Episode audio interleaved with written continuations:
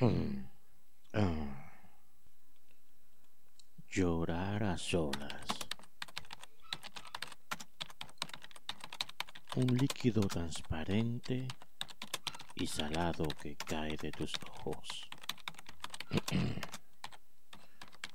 No son lágrimas de alegría, pues este tipo de lágrimas son muy escasos. Son de las que más abunda.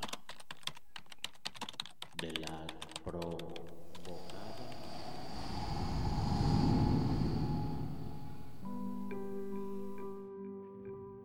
No hay nada más que fortalezca más al ser humano que el mismo sufrimiento. El llorar. El estar en un rincón llorando, gritando, desahogándose. Porque eso es lo que es llorar. Desahogarse.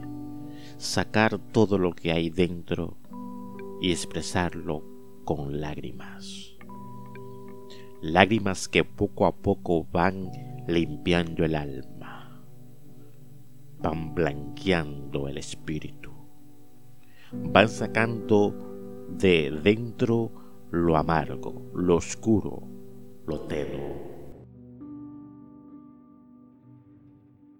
Así que no temas llorar, no, que no te dé pena que los demás te vean llorar, porque el llorar es algo natural. ¿Recuerdas que cuando viniste a este mundo viniste llorando? Recuerda que cada experiencia que aprendiste en la vida, algunas, creo, te tocó llorar. El hombre, la mujer que no llora, que se abstiene a este sentimiento, llega a sufrir de raíces de amargura, llega a sufrir de mal humor, se vuelven pesados, no tienen en su vida contentamiento.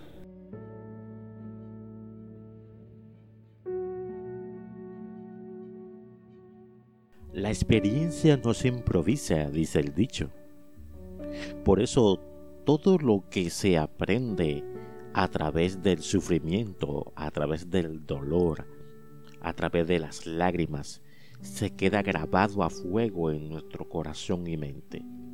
Por eso digo que es importante, es bueno llorar.